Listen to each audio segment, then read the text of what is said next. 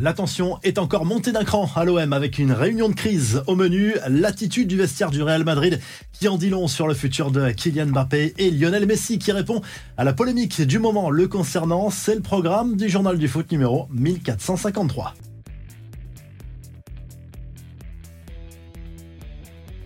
Rien ne va plus à Marseille. Une réunion de crise a été convoquée par Pablo Longoria avec l'accord de Gennaro Gattuso lundi au centre d'entraînement de l'Olympique de Marseille. Le président olympien qui a clairement haussé le ton devant les joueurs, leur demandant de prendre leurs responsabilités, de ne plus se chercher d'excuses désormais.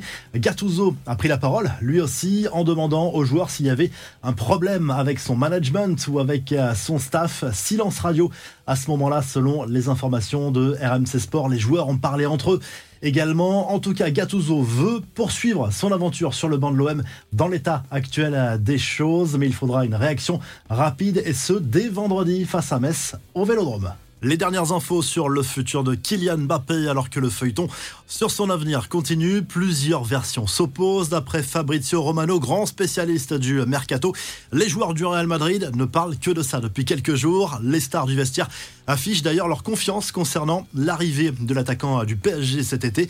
La version des médias français, c'est que le club parisien est pessimiste pour la prolongation de Mbappé, mais l'espoir est encore là. En Espagne, on assure que l'officialisation aura lieu finalement au mois de juin la fin de saison en Ligue 1 pour ne pas perturber le joueur et le PSG.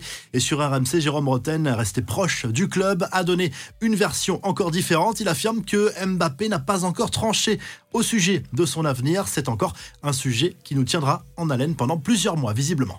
Les infos en bref, un mois après le planning prévu par son club, Karim Benzema a retrouvé le chemin de l'entraînement avec son équipe d'Alitiyad.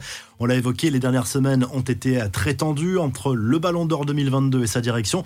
Un départ a même été envisagé. En attendant la reprise de la Saudi Pro League, Al-Ittihad fait comme si tout allait bien sur ses réseaux.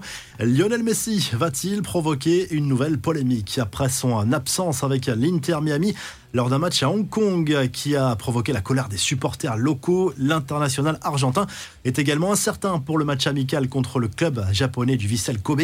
Raison officielle, une blessure aux adducteurs, mais certains n'y croient pas. En conférence de presse, Messi a laissé entendre malgré tout qu'il se sentait mieux et qu'il pourrait jouer une partie du match. Mais quand on sait tout l'argent que génère ce genre de tournée, on comprend la polémique. La revue de presse, on file tout de suite en Angleterre où le Daily Express Sport revient sur la victoire de Manchester City.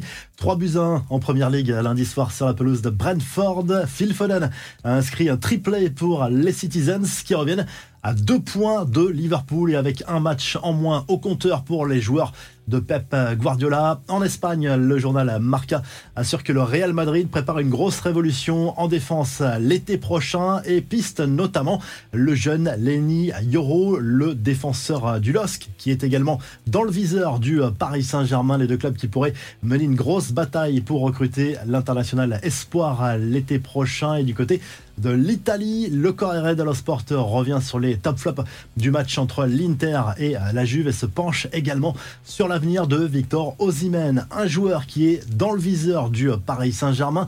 L'entourage visiblement de Luis Campos a contacté l'international nigérian pour le sonder en vue d'un éventuel transfert et en Serie A.